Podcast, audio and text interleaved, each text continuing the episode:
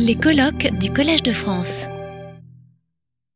Après ce, magnifique exposé, je suis un petit peu gêné parce que je ne suis pas euh, bioinformaticien, euh, je suis consommateur euh, de ce que la bioinformatique peut, peut, apporter, et ça se verra d'ailleurs aussi dans ma présentation où c'est du PowerPoint basique sans évidemment ces magnifiques illustrations de ce que effectivement l'informatique peut nous apporter dans la visualisation de phénomènes complexes. Et là, j'espère que je vais avoir. Euh, alors, effectivement, si vous voulez, je, en attendant euh, que, ça vienne, euh, il fut un temps heureux, je ne sais pas.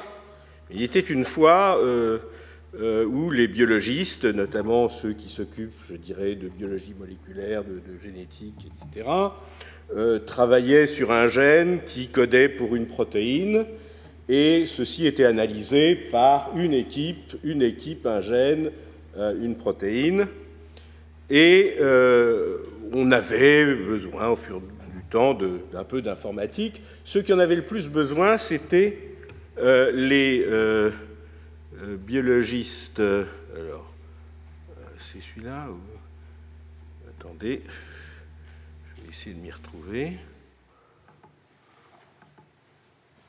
ça doit être ça. Voilà.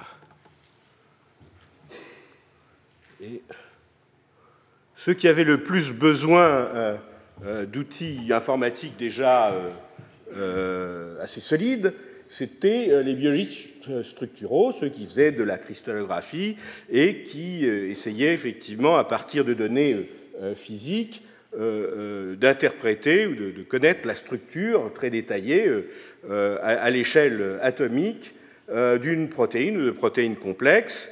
Et ça, ça demandait quand même des ordinateurs à l'époque puissants, des nouveaux algorithmes, des logiciels.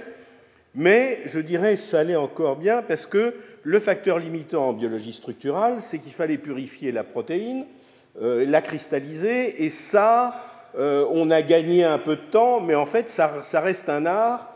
Et euh, finalement, donc, euh, il y a une augmentation parce qu'il y a plus de labos, parce que quand même, il y a eu un peu d'automatisation, etc. Mais ça n'avait pas changé les choses de manière quand même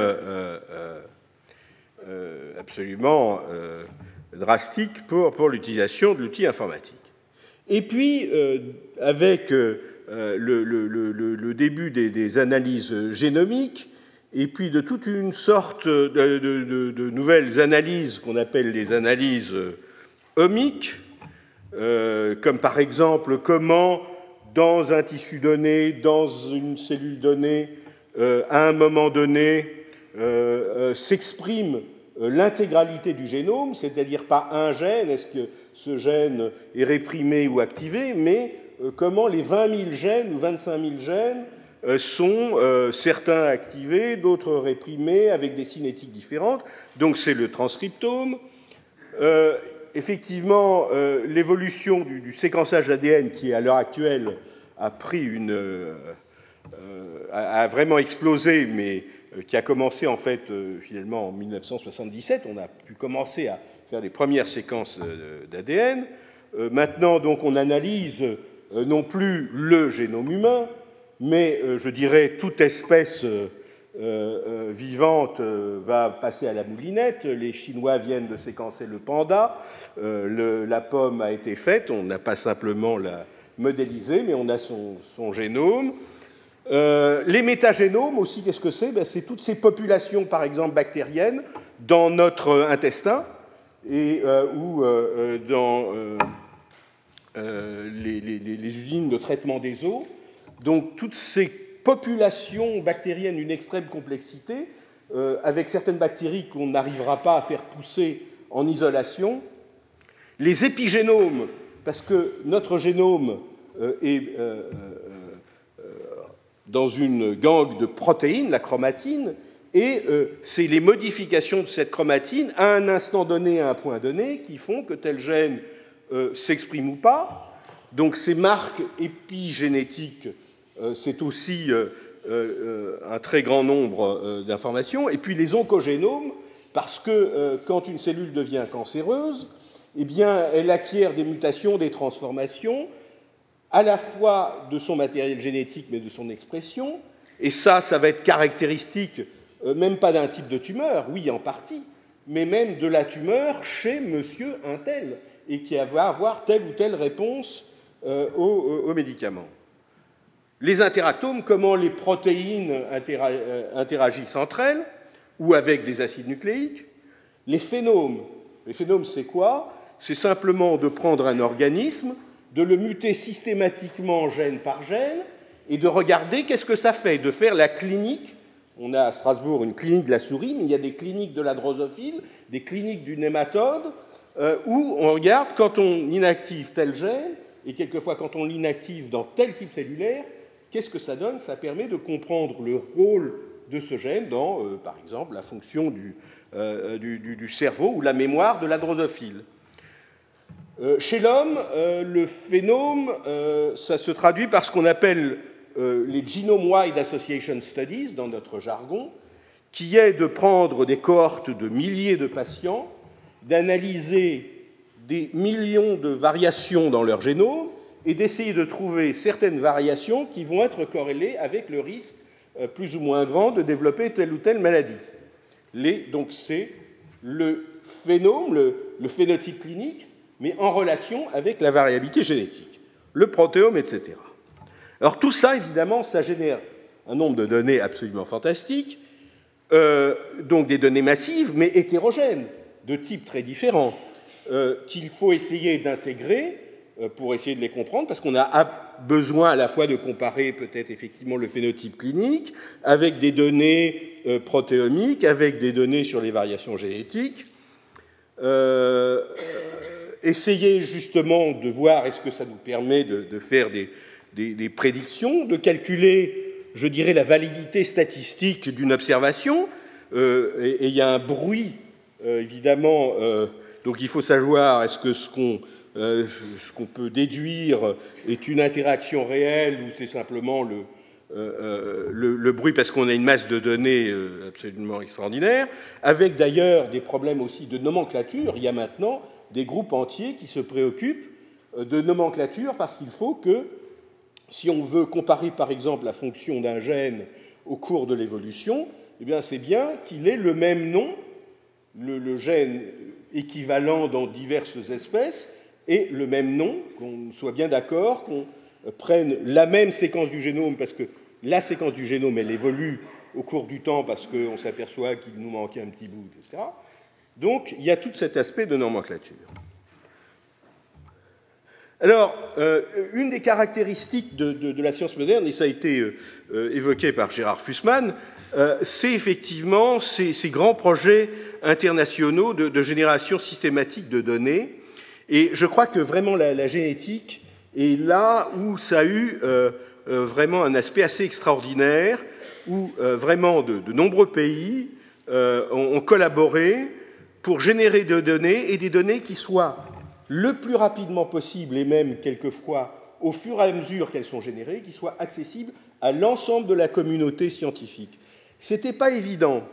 Au début euh, des, études sur le génome humain, et là un petit peu de cocorico, euh, il y a eu euh, un, effet très important de ce qui a été fait en France par le CEF, la Fondation Jean Dosset, et le Généton sur les cartes du génome qui a été euh, de dire, bon, d'abord, on analyse l'ensemble du génome et pas euh, chacun un petit bout, euh, comme un maman, les Américains voulaient faire. Il y a un labo qui fait tel chromosome, un autre labo qui fait tel autre chromosome. On analyse tout le génome et ces données sont mises à disposition et les outils générés sont mis à disposition de l'ensemble de la communauté. Et pour le séquençage aussi, au début, les Américains, les Allemands se disaient, oui, mais ça serait bien, on va séquencer, puis on va se garder pendant un petit moment pour voir vraiment ce qu'il y a de juteux, d'intéressant, qu'on pourrait éventuellement breveter. Et d'ailleurs, il y a eu un génome privé, euh, celui de, Craig Venter, euh, qui avait pour but, effectivement, euh, d'essayer de, breveter ce qu'il y avait de juteux comme information dans, le génome, comme cible pharmacologique, etc. Mais sous l'influence aussi du, du Sanger Center, qui, qui était financé par une fondation, la Wellcome Trust, euh, il a été décidé effectivement que ces données devaient être immédiatement disponible pour tout le monde sans qu'elle puisse être privatisée. Et ça a été après d'autres. Bon, alors on a eu le génome humain. Alors certains se disaient, mais c'est fini, là maintenant on a le génome humain, puis le génome de la souris, de la drosophile. Qu'est-ce qu'on va faire de tous ces centres de séquençage? Et en fait, le génome humain, ça n'existe pas, parce qu'il y a les humains, avec toutes leurs variations. Donc on s'est aperçu qu'il fallait en fait étudier les variations du génome humain. Et ce projet AppMap, par exemple, où malheureusement la France n'a pas participé parce qu'elle ne pouvait pas payer les tickets d'entrée, euh, euh, a euh, donné une explosion de ces approches génétiques sur les risques génétiques de, de développer des maladies. Et puis, on est maintenant au thousand genome, c'est-à-dire de séquencer complètement 1000 génomes. Ça va être terminé probablement l'an prochain. Et puis, la même chose sur la souris aussi, euh, non seulement le séquençage des, différents types de souris de laboratoire, mais surtout d'inactiver gène par gène et de regarder au niveau du phénotype clinique qu'est-ce que ça fait. Alors tout ça, ça nécessite évidemment des bases de données extrêmement complexes, des séquences d'acides nucléiques, des séquences des protéines, euh, euh, dans divers organismes, etc. Et euh, il y a donc un grand nombre de bases de données qui doivent pouvoir se parler, qui doivent avoir des nomenclatures qui permettent de passer de l'une à l'autre. Et là aussi, vous voyez sur cette carte, ces, databases eh bien, sont distribuées avec des laboratoires, des centres qui s'occupent plus particulièrement d'une base de données. mais tout ça est coordonné notamment par certains grands centres comme l'European Bioinformatics Institute euh, près de Cambridge, où il y a 400 euh, personnes qui travaillent avec un budget de 40 millions euh, d'euros par an.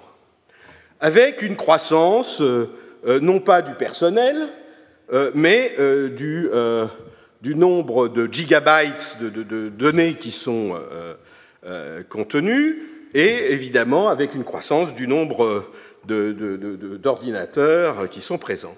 Mais ça, c'est encore une croissance qui a l'air ce à quoi on était habitué, je dirais la loi de Moore, ou à peu près. Euh, et en fait, depuis 2007, euh, ça a commencé à exploser euh, au départ par l'évolution technologique, par exemple les puces à ADN, qui ont permis de faire ces Genome-Wide Association Study, là où un laboratoire testait une dizaine, une vingtaine de variants, il était déjà très content chez 100, chez 100 malades. maintenant, comme je l'ai dit, c'est sur 1000, 2000, 5000 malades et des contrôles où on teste 1 million euh, de, marqueurs. Et le nombre d'études, ceci c'est le nombre d'études publiées dans ce domaine, ça a commencé en 2007. Euh, euh, vous voyez que ça monte à une allure fantastique. Et il y a des données, non seulement de génomique, mais aussi les données cliniques qui correspondent. Et ça, c'est les, résultats qui montrent que dans chaque coin du génome, on a trouvé chaque petite boule de couleur, c'est de dire, voilà, il y a un gène qui euh, prédispose, je ne sais pas, l'hypertension euh, euh, ou qui joue un rôle dans telle ou telle maladie auto-immune, etc., dans la douleur. Et à partir de 2007, il y a eu aussi cette explosion de, la technologie de séquençage.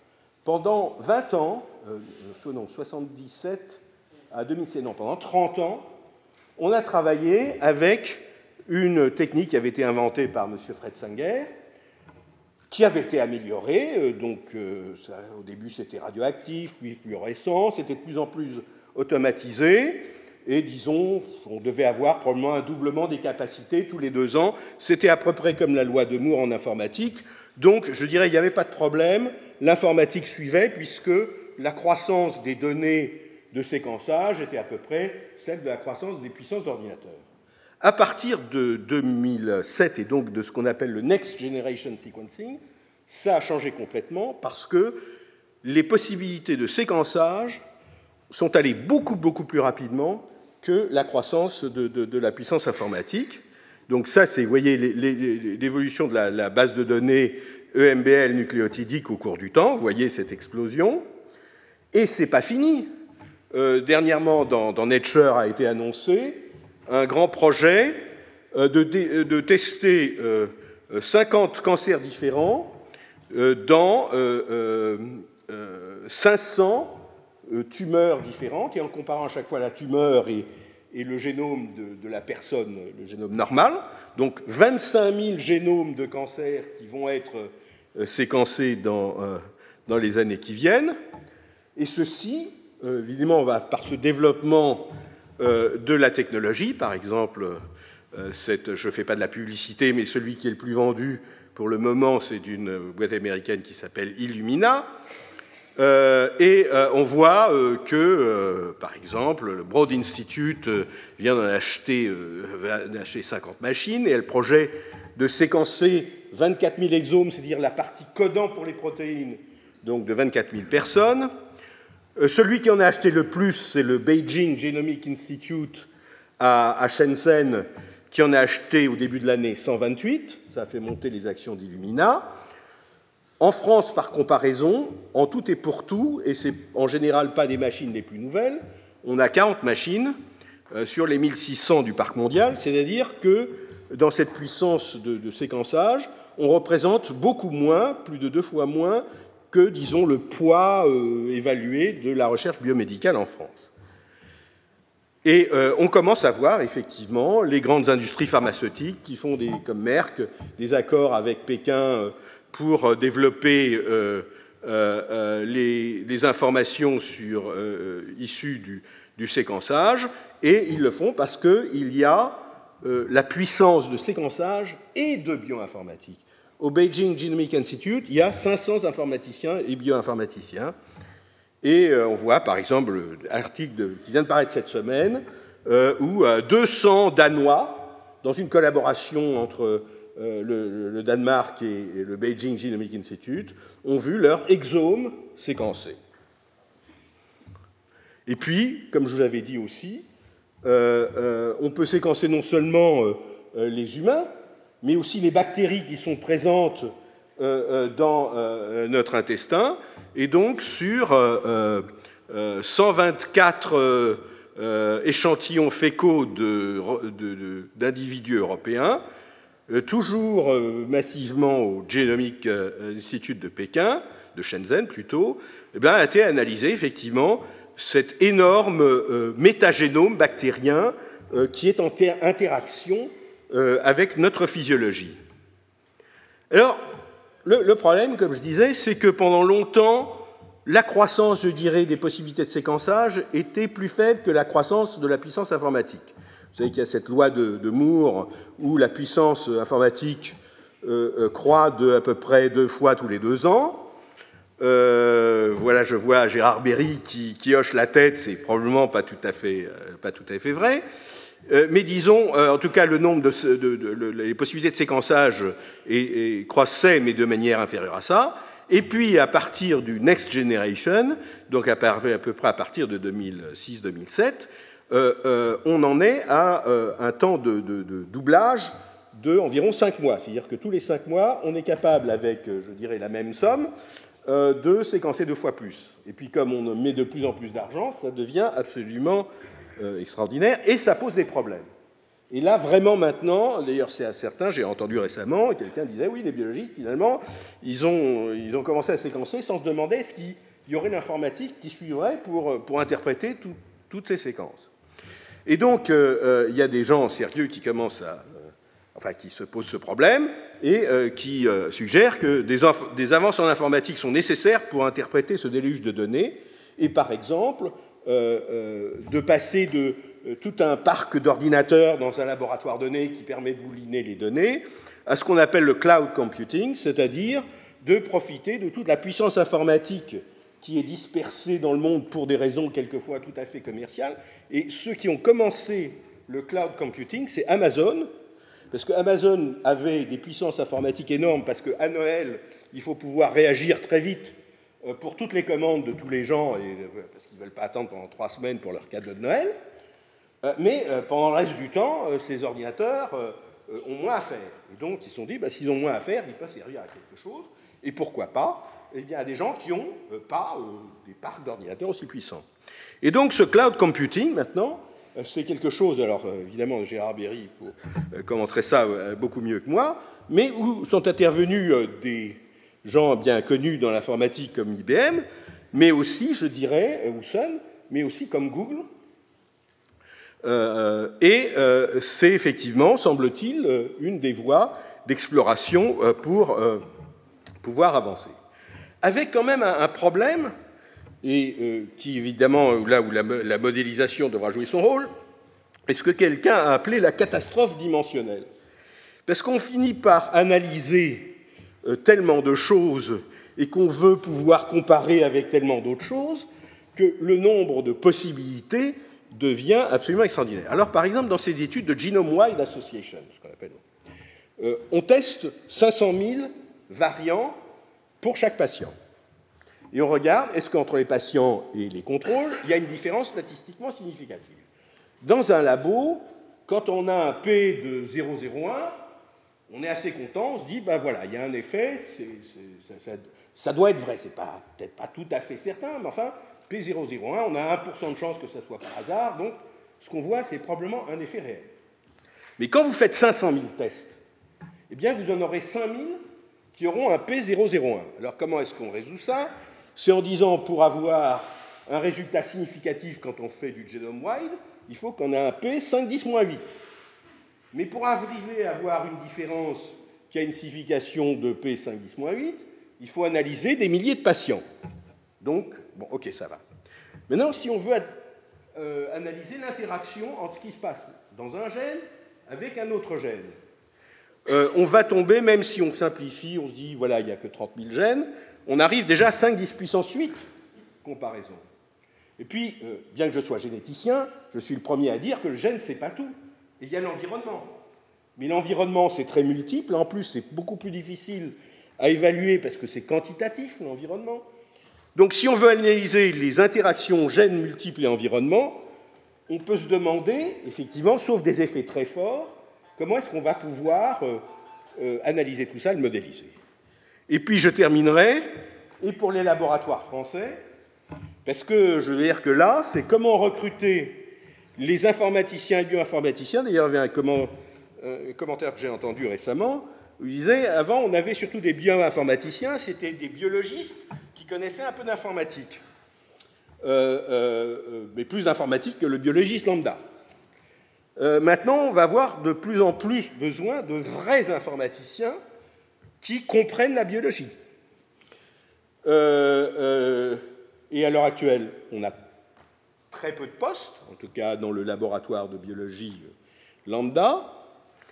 Euh, il n'y a pas assez de gens qui sont formés là-dedans. Ceux qui sont formés, c'est pas sûr qu'ils soient très intéressés parce que euh, on n'a pas des postes stables, on n'a pas des bons salaires. L'industrie pharmaceutique probablement va les payer mieux.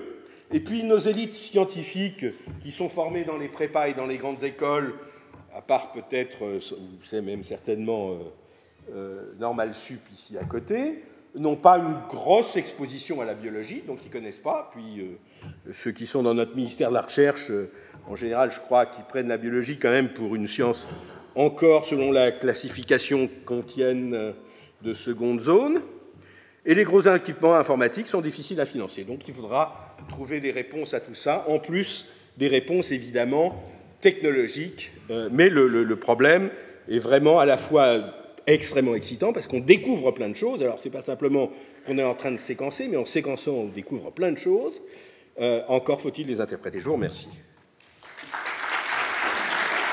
Retrouvez tous les contenus du Collège de France sur www.colège-2-france.fr.